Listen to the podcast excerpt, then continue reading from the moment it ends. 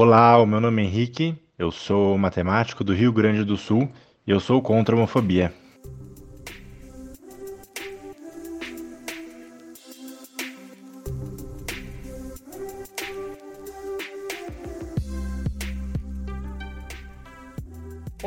Olá, tá começando mais um programa Saúde e Diversidade, podcast de saúde LGBT. O nosso programa vai ao ar toda segunda-feira, em todos os tocadores de podcast, e toda quarta-feira pela Rádio USP. Por falar nisso, um abraço para a Rádio USP, todo mundo super fofo, grandes parceiros. É só você entrar no site da Rádio USP que você vai encontrar nossos episódios atrasados lá. Esse programa foi gravado no dia 25 de novembro de 2020. O meu nome é Mário César Vilhena e eu, como toda semana, aqui com a minha amiga Vivian Avelino Silva. Fala, Vivi, tudo bem? Tudo jóia, Mari. E você, como tá? Tudo bem. Nossos episódios eles são sempre publicados com algumas semanas de atraso, né? Então a gente grava, na verdade, com antecedência. Mas hoje eu tenho uma notícia, uma notícia meio drástica para dar e tem tudo a ver com o nosso programa, tem tudo a ver com o mês de novembro, que é o mês da consciência negra, além de ser o mês da saúde do homem, o novembro azul o que aconteceu no Rio Grande do Sul, a morte do João Alberto Freitas, é um homem negro de 40 anos. Eu não consigo respirar! Eu não consigo respirar! Eu não consigo respirar! Eu não consigo respirar! Ele foi assassinado, ele foi espancado pelos seguranças do supermercado Carrefour lá no sul, dado que me chama mais atenção que isso aconteceu na Semana da Consciência Negra. A Consciência Negra é rememorada, ela é lembrada por conta da conflagração e da queda, da morte do quilombo do Zumbi dos Palmares, que foi o maior quilombo do Brasil. E é uma história que deve ser contada e que é pouco contada no Brasil. Muitas pessoas, principalmente as gerações dos 30 anos para mais velhos, conhecem pouco a história da escravidão do Brasil e acham que a Leaura resolveu tudo. Vivi a Leaura não resolveu tudo, foram 300 anos de escravidão, três séculos de escravidão, onde a gente naturalizou a vida dessas pessoas como pessoas cativas, a gente naturalizou a morte de pessoas, a gente achou que a escravidão do Brasil, a gente criou o mito da sensualidade brasileira, até com alguns livros, Casa Grande Senzala, que é um livro super famoso, como se a escravidão do Brasil fosse uma coisa boa. A escravidão nunca se pressupõe por uma coisa boa, porque a gente prende a vida de uma pessoa, mas particularmente no Brasil é onde as pessoas morriam mais jovens, ou seja, em outros países, você vê nas colônias do que os Estados Unidos e o Canadá hoje em dia, as pessoas tinham uma vida um pouquinho mais longa do que no Brasil, para você ver como era violenta a escravidão no Brasil. Mas não é só isso que é importante ser dito. O importante é que com a Lei Áurea, em 1888, não houve uma política de integração das pessoas negras, elas foram simplesmente libertas e jogadas na sociedade. Isso se configura hoje numa completa rachadura social. As pessoas negras elas continuam sendo assassinadas pela polícia, elas continuam à margem da saúde, na educação. Nosso podcast é sobre saúde, é sobre saúde LGBT. E quando a gente fala na perspectiva da vida de uma pessoa negra LGBT, a situação pode ser até pior. Se você pensar numa mulher trans negra, os dados são muito alarmantes. São campeãs de assassinato pela polícia, o que é uma coisa que a gente não pode se conformar. E ainda a gente ouve em rádios que são ouvidas em todos os lugares, até em canais de televisão, teorias raciais, como se fosse aceito, se fosse normalizado que essas pessoas não fossem tão boas, não, não, merecessem estar no lugar que as pessoas brancas estão. A gente não aceita isso. No nosso podcast a gente tem uma proposta de estabelecer ponte e uma cultura de paz. Não existe um discurso de paz para uma situação dessa. A gente propõe simplesmente um grito de não e de basta para esse tipo de situação. Mas é isso, Vivi. Desculpa o desabafo, mas eu acho que essas coisas precisam ser ditas. Obrigada pela sua fala, Mário. É muito importante que a gente mostre mesmo indignação com essas situações e que a gente não só fique lá no nosso canto, legalzão, achando que a gente, só porque não agride ninguém, tá tudo bem. A gente sempre levanta essa bandeira, né? Que precisa se colocar, precisa manifestar a indignação que a gente tem precisa ter ativismo e militância, porque senão as coisas continuam dessa forma e elas não tão boas. Muito não bom. Mas hoje, como disse, a gente tem uma entrevistada. Essa entrevistada é uma pessoa que nessa pauta é uma pessoa que faz a diferença. E você pode apresentá-la pra gente, por favor? Com o maior prazer, Mário. A gente tem a honra de receber hoje Carolina Yara de Oliveira. Carolina é cientista social, travesti, negra e ela é intersexo. A gente estava querendo entrevistar uma pessoa intersexo faz um tempo, né, Mário? Sim. E a Carolina também vive com HIV E ela tem essa militância em tantos aspectos, né, que são importantes e relevantes para o nosso podcast, que realmente acho que a gente vai acabar tendo a Carolina aqui pelo menos umas quatro vezes falando da experiência de vida dela. Tem mais uma informação importantíssima e recente. Carolina foi eleita vereadora pela bancada feminista é, do PSOL. Bem-vinda à nossa cidade. Acabou de sair o resultado e a gente está muito feliz com esse resultado e com esse grupo importante que representa tantas mulheres lá entre os vereadores em São Paulo. Muito bem. Antes da gente começar a conversar com a nossa entrevistada mais do que especial, você que quer conversar com a gente, que quer tirar dúvidas sobre saúde, quer se consolar, quer mandar um recadinho, manda mensagem pra gente. Nosso e-mail é saudiversidade.gmail.com. Estamos nas redes sociais, no Instagram e no Facebook. É só mandar um direct pra gente que a gente te responde. Legal, Mário. Vamos então começar a entrevista com a Carolina. Quero agradecer mais uma vez a Carolina por estar aqui com a gente.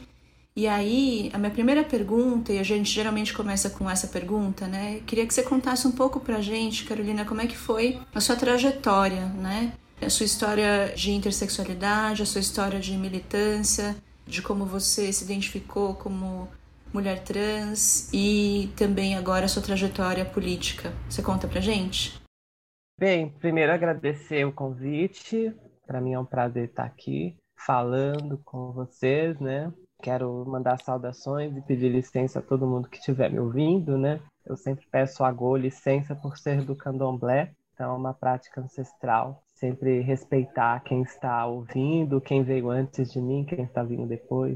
Bem, dito isso, eu sou uma pessoa intersexo, né?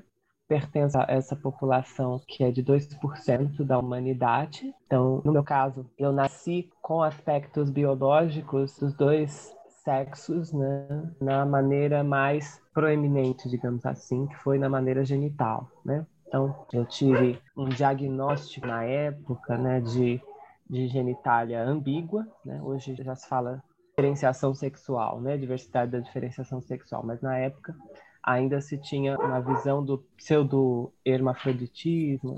Então, no meu caso, eu tive a genitália ambígua e no formato da criptorquidia, que seria a ausência dos testículos externalizados e da pospádia proximal, que seria a ausência do canal uretral naquilo que se conforma como pênis, né? Então, o canal uretral acabava muito bem no começo do que seria o pênis, né? E o próprio pênis também tinha um formato não muito adequado ao que os médicos consideravam como um pênis útil. Então, a partir desses diagnósticos, né, e daquela visão que se tinha sobre o que é uma pessoa hermafrodita, foram realizadas cirurgias para que eu fosse modelada em um dos sexos, né? E como no meu caso, diferente de vários outros, como no meu caso tinha uma estrutura muscular suficiente para a construção de um pênis, decidiram então, sem exame de genotipagem, nada disso, cariótipo, essas coisas, né? decidiram que eu deveria estar no sexo masculino. E assim foi feito. Duas as cirurgias que eu tenho acesso, mesmo que eu fui atrás de prontuário, que eu me lembro, foram as cirurgias aos seis anos e aos doze, ditas para minha família no sentido de correção de uma síndrome, né?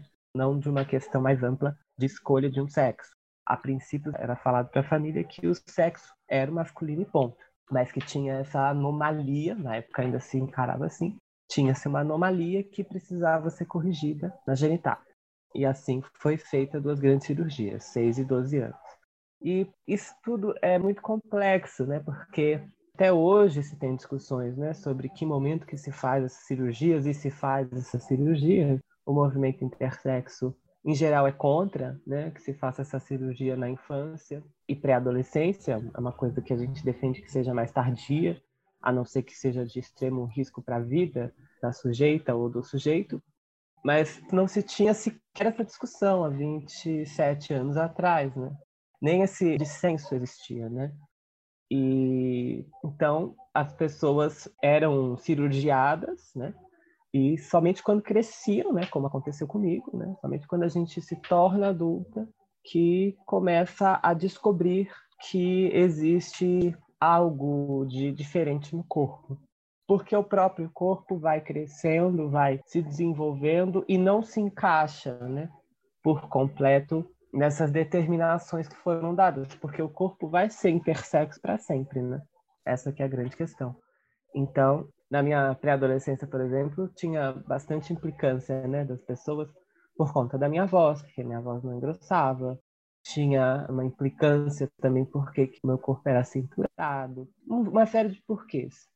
Justamente dessa questão de ambiguidade mesmo, corporal.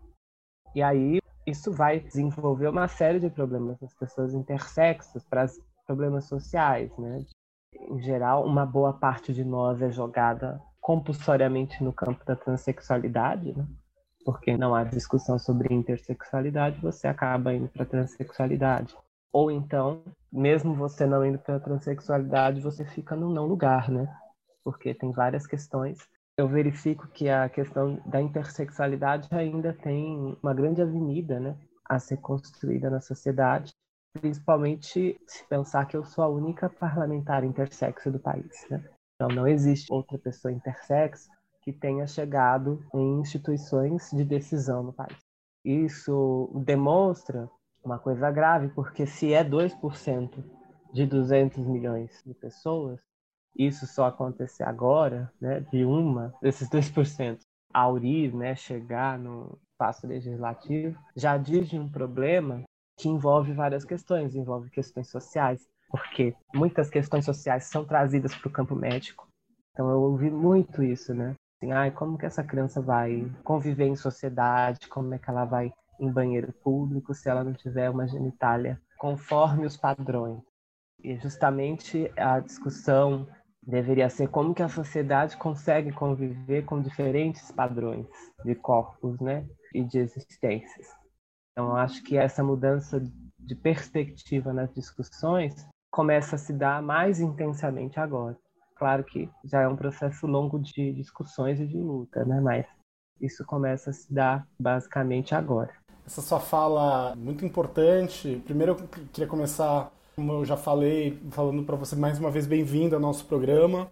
Mas mais do que ao nosso programa, bem-vinda ao nosso município, à Câmara dos Vereadores de São Paulo. Bem-vinda ao Brasil.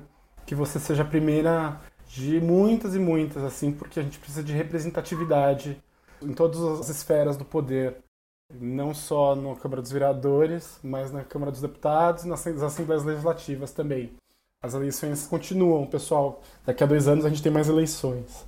Mas eu queria primeiro comentar que a gente fez um programa algum tempo atrás com a professora Berenice, que ela é endocrinologista, professora da Faculdade de Medicina da USP. E a especialidade dela é em acompanhar crianças com DDS, né? Que são crianças que intersexo. E é um programa em que ela dá muitas informações técnicas. Como médica, ela fala biologicamente como é que é um pouquinho do desenvolvimento sexual, da genitália, a parte cromossômica e até a parte do tratamento da cirurgia, né? Agora, você, na sua fala, já entrou um pouquinho no campo da segunda pergunta, que é um pouquinho dos tabus para a pessoa que é DDS, a pessoa intersexo, e dentro do espectro LGBTQIA+, né? Você pode falar um pouquinho mais sobre quais são esses tabus dentro da nossa sociedade que a gente sabe que é heteronormativa, que é binária, né? Não pode ser o meio do caminho, né? Tem que ser ou masculino ou feminino, tem que ser macho e fêmea, né?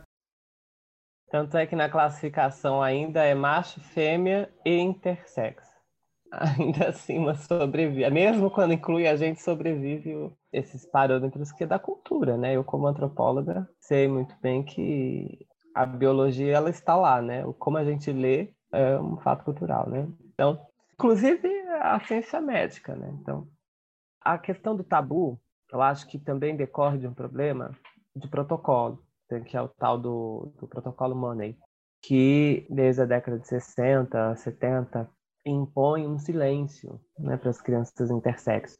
Então, a ideia é a seguinte: existe a identidade de gênero, é daí que saiu esse termo, inclusive, e essa identidade de gênero é social, ela é formada na sociedade, na socialização, no endoculturamento do sujeito. E a partir disso, você consegue, mudando o corpo dessa pessoa, com cirurgias, e agindo psicossocialmente na criação desse sujeito, né, na educação, enfim. É uma visão um pouco determinista, mas a ideia é essa. Então, não se comenta que você teve que passar por cirurgias, que você teve que ter toda uma cadeia de modulações médicas, cirúrgicas para você chegar no corpo que você chegou quando você tem aí seus 15, 16 anos. Então, isso tudo fica num vazio para a pessoa. E aí, quando ela chega lá com seus 20 e poucos anos, em geral é isso, é sempre essa história, ela começa a se deparar com um corpo que é diferenciado. Vai ser sempre diferenciado, que cada hora pipoca alguma coisa nesse corpo. E aí ela consegue ter o histórico anterior do que aconteceu com ela. Muitas vezes não consegue explicar por que, que aquele, o corpo dela age daquela forma. Então tem um número, por exemplo, muito grande de pessoas trans, mulheres trans, que são intersexo e descobrem depois que são.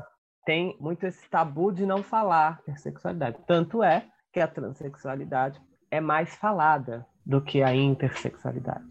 Mesmo na transexualidade, você não está mexendo com um proibido. Na verdade, você está desrespeitando um, um, dogma, um sistema social de jeito para outro. A ideia da transexualidade no meio comum é isso. Agora que tem a questão da não binariedade. Mas ainda assim é muito forte essa coisa de ir para um polo para outro.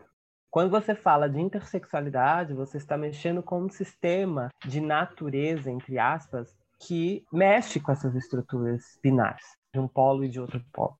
E aí os ataques para que isso seja soterrado, para não dar problema na sociedade, para não dar anomia na sociedade, convulsão na sociedade, não desestabilizar esses papéis. É um esforço muito grande, né?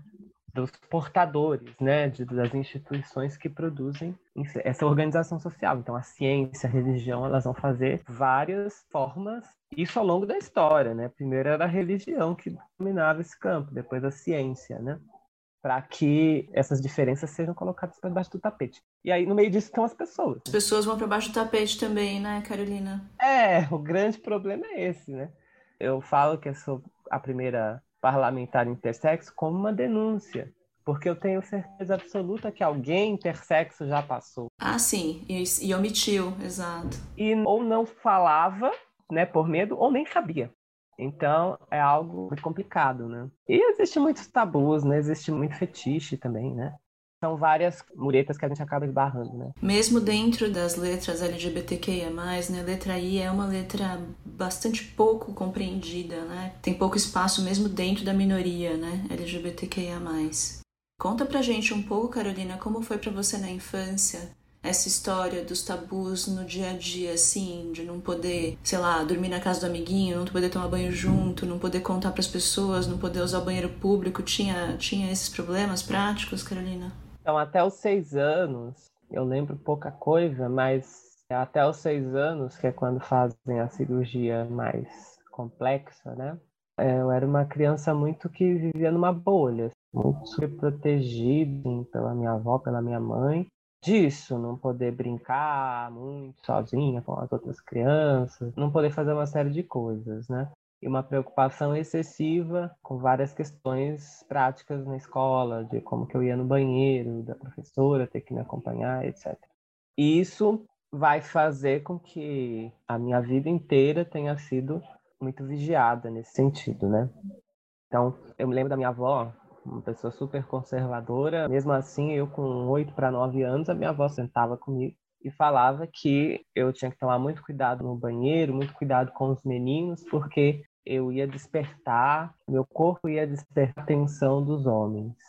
E eu achava aquilo muito estranho, porque era uma conversa que seria esperado se eu fosse uma menina, mas aí diziam que eu não era menina, mas estavam tendo aquela conversa comigo. Então era muito confuso assim para mim, né? E de fato, né, do jeito dela, né, aquilo me livrou de bastante coisa, né, de vários assédios que eu consegui me livrar, sabendo que eu tinha que estar preparada para eles. E até de talvez de uma violência, de uma violência sexual, de um estupro, né? Sim, sim, exato. É sempre premente isso. É, minha avó tinha muito medo disso, eu ser estuprada, né? E a proteção dela e da minha mãe né? Minha mãe era uma pessoa que estava o tempo todo na escola. Mesmo eu com o terceiro ano do, do ensino médio, minha mãe estava o tempo todo na escola. Eu lembro, sei lá, no quinto, sexto ano, eu merendava separado dos outros alunos. Merendava junto com as tias da merenda, não no recreio. Então, tinha essas diversas questões, muito na infância e pré-adolescência. Quando eu chego na adolescência, e aí eu já conheço outras travestis do bairro, e eu começo a me juntar com outras travestis do bairro, outras pessoas LGBTQIA+, né? Na época era só LGBT. Há 12, 13 anos atrás. Aí eu começo a ficar mais solta, assim, né? Aí, mas já é uma adolescência, 15 anos, né? Porque eu começo a me filiar com outras pessoas numa circunstância ali que eu achava que era parecida, né? Eu não entendia sobre intersexualidade, eu via as travestis e falava, ah, sou uma travesti, né? Então, foi inclusive, aí que eu me deparo com a transexualidade, né? E foi nesse contexto, né? Aí eu começo a ter uma vida mais assim, né, de adolescência e tal, mas muito ligada a, ao associativismo. Acho que, inclusive, foi um dos motivos depois para eu me aproximar de movimentos sociais, né? Bom, a gente está conversando hoje com a vereadora recém-eleita Carolina Yara. É, Carolina, um prazer ter você aqui. Hoje no nosso programa é, a gente vai ter uma trilha sonora especial do coral da Unifesp, coral que na nossa trilha sonora de hoje traz os afro-sambas.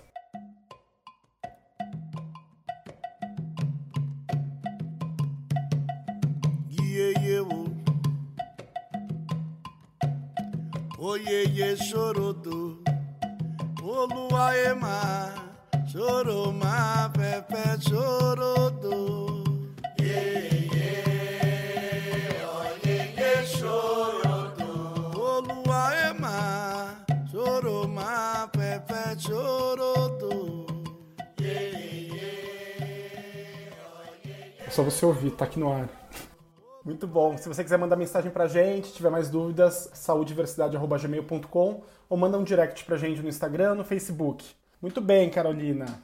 Eu queria também ouvir da Carolina, porque como a gente já conversou com a professora Bernice Bilharinho, a gente ouviu o lado DK, né, o lado dos médicos. Eu sou médica também, né, como eu te falei, infectologista.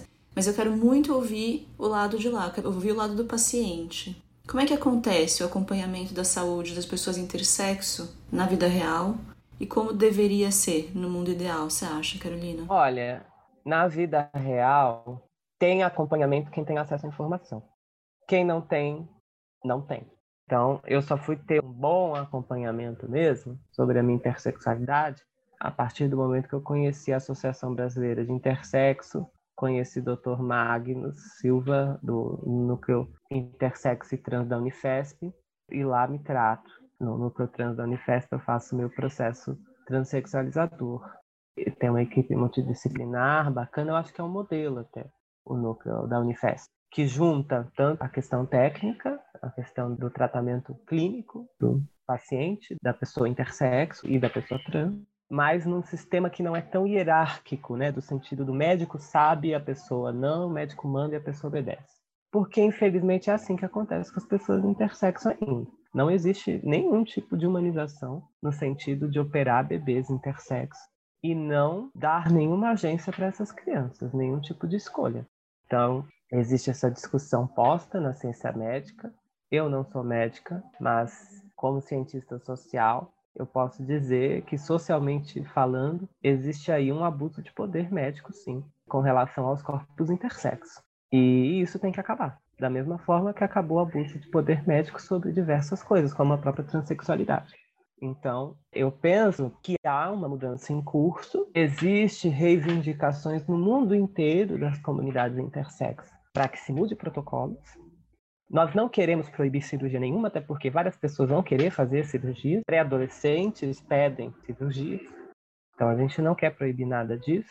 Existem casos que precisam sim de intervenção cirúrgica, porque podem comprometer o funcionamento biológico mesmo do organismo, podem comprometer a saúde até a vida do sujeito, mas há uma necessidade de congregar, né? O que, que eu posso fazer para que essa criança sofra menos e possa ter um maior nível de escolha?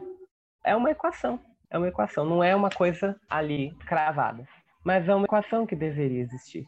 Porque o que tem acontecido há décadas até agora é essas pessoas são cirurgiadas, essas pessoas não sabem, não são informadas na infância e adolescência, elas descobrem de forma traumática, muitas se matam, há um alto número de suicídios. E aí as que não se matam vão tentar lidar com a situação, um corpo que assim, a não ser os centros especializados, as unidades de saúde não sabem lidar. As pessoas não sabem lidar. Você tem uma dor de garganta, a pessoa já quer te mandar para o centro especializado, porque a sua dor de garganta é intersex. Ah, a gente já falou isso aqui no nosso programa. É tão impressionante.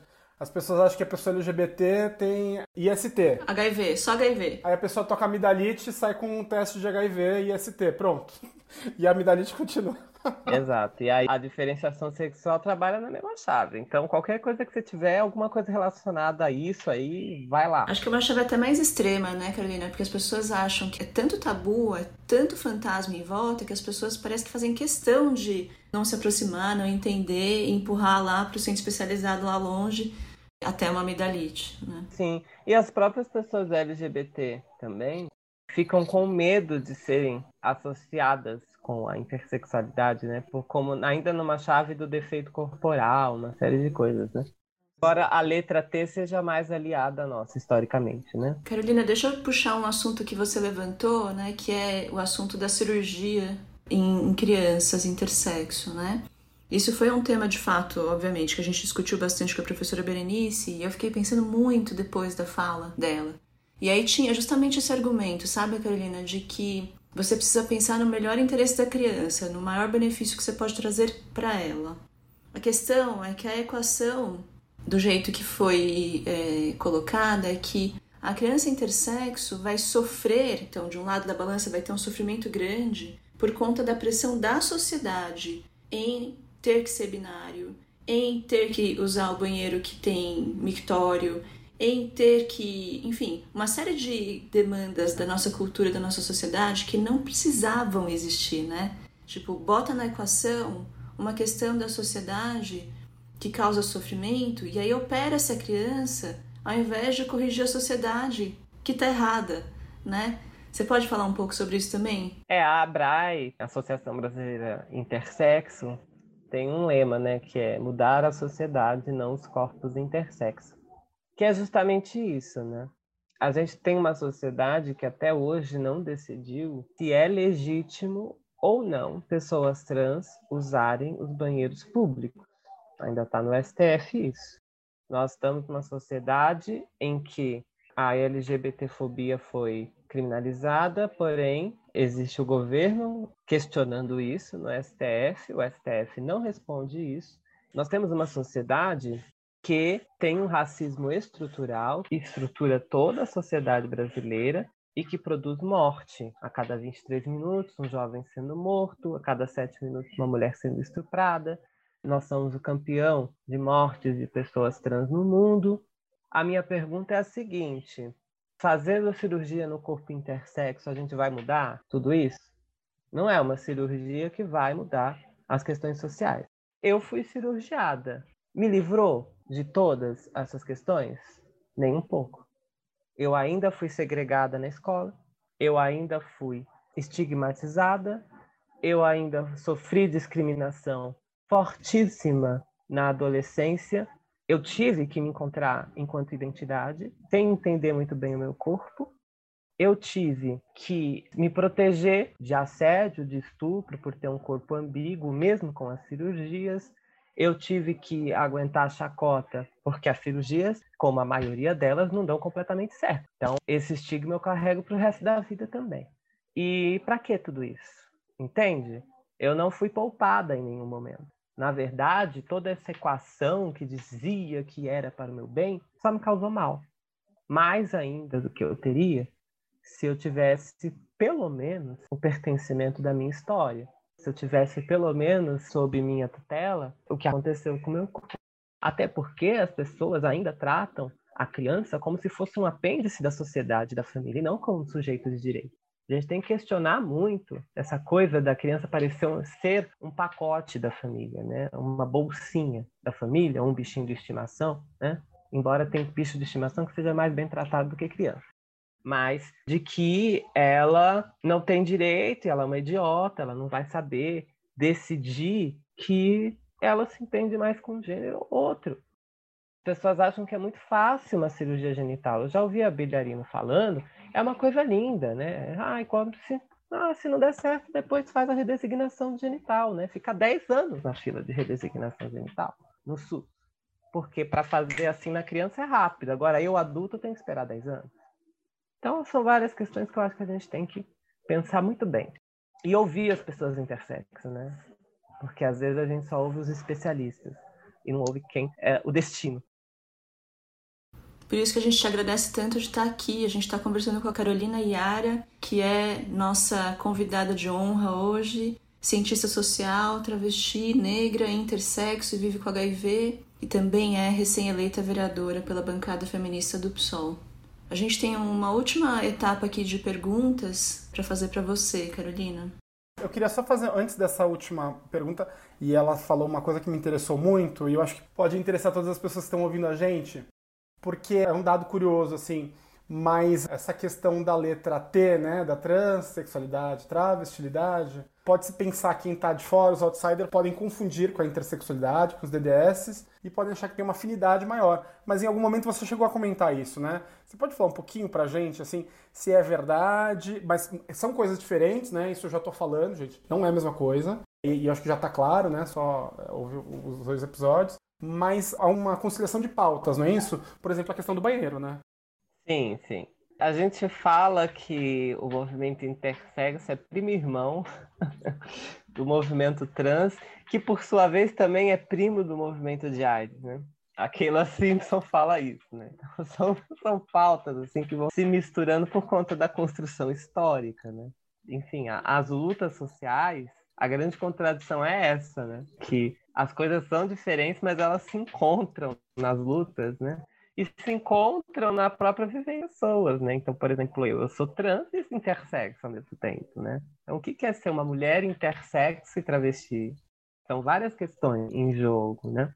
A questão do encontro das pautas é porque, historicamente, o movimento intersexo ele foi se forjando, principalmente no Ocidente, mas também em outras regiões, muito junto com a transexualidade. Em outras culturas, por exemplo, na Índia, Sudeste Asiático, em outras culturas, a transexualidade e a intersexualidade juntas compõem o terceiro sexo. Então, tem vários nomes, né? Tem, por exemplo, as rígidas na Índia. Existem estatutos jurídicos que reconhecem Aí a questão de como essas pessoas vivem, que, enfim, em geral são muito pobres, tem uma série de, de questões locais, é um outro assunto. Mas existe esse reconhecimento social. O que aconteceu no Ocidente é que esse reconhecimento social não existiu.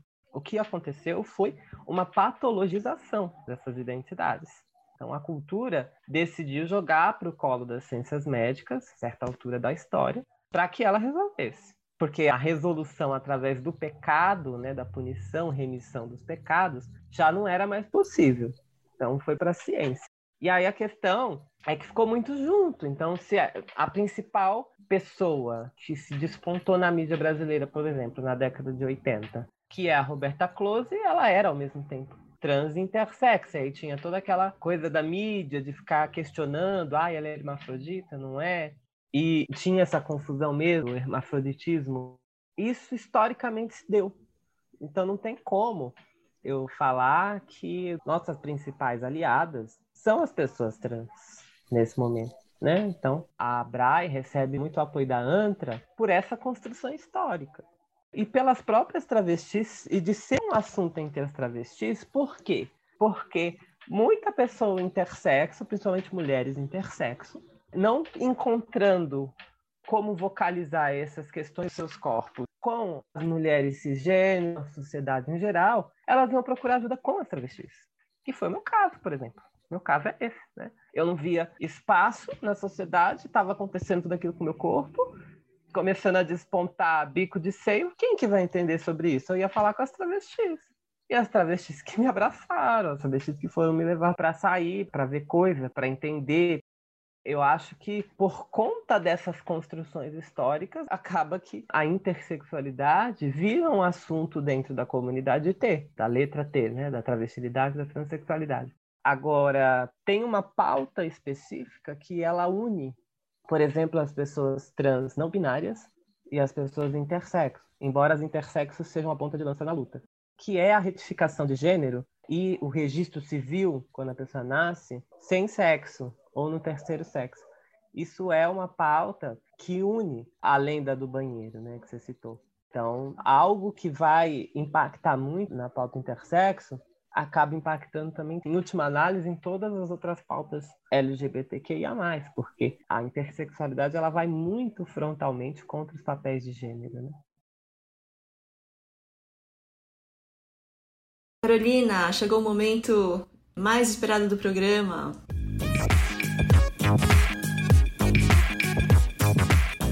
Gente, como eu te falei, a gente solicita sempre uma dica cultural, né, para os nossos convidados, para dar mais oportunidade para as pessoas ouvirem, lerem, sentirem a emoção que está envolvida com a questão LGBTQIA+.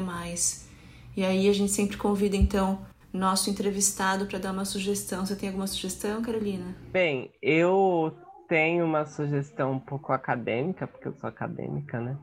Tem um artigo da Paula Sandrine Machado, antropóloga, chama-se O Sexo dos Anjos. E ele está na Ciel, ele está na internet. É um texto acadêmico, sim, mas é um texto muito sensível sobre a pauta intersexo. Tanto é que foi o texto responsável por eu entender, cair a minha ficha que eu era intersexo. Então, eu recomendo a leitura, principalmente se você for profissional da saúde, porque é algo que pode, de fato, mudar perspectivas, mudar formas de enxergar essa questão, né, da intersexualidade, né? E de filme, né? Tem aquele clássico XXY, né? É um filme antigo, mas eu acho que ele pode reverberar sobre o assunto, né? Reverberar bastante. Acho que é algo bem bacana para a gente conseguir falar sobre o assunto. Excelente, anotado aqui as dicas, já vou ler o artigo mais tarde. Obrigada, viu, Carolina? Vivi, sua dica? Eu quero sugerir hoje, pessoal, as obras do Leonilson, que é um artista plástico brasileiro, cearense, falecido em 93 por complicações relacionadas à AIDS.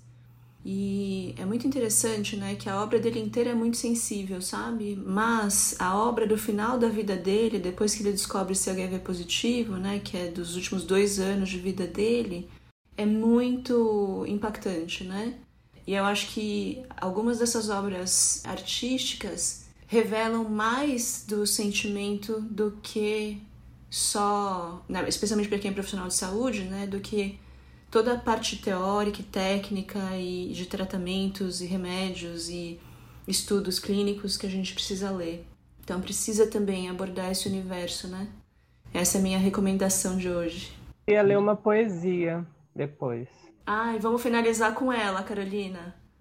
Mário, você tem uma dica? Então eu vou, antes da poesia, eu vou dar a minha dica cultural. Minha dica cultural hoje é um livro já que eu dou sempre comic desenho animado, hoje eu venho com um livro, são 15 ensaios de uma caribenha americana, uma autora chamada Audre Lorde.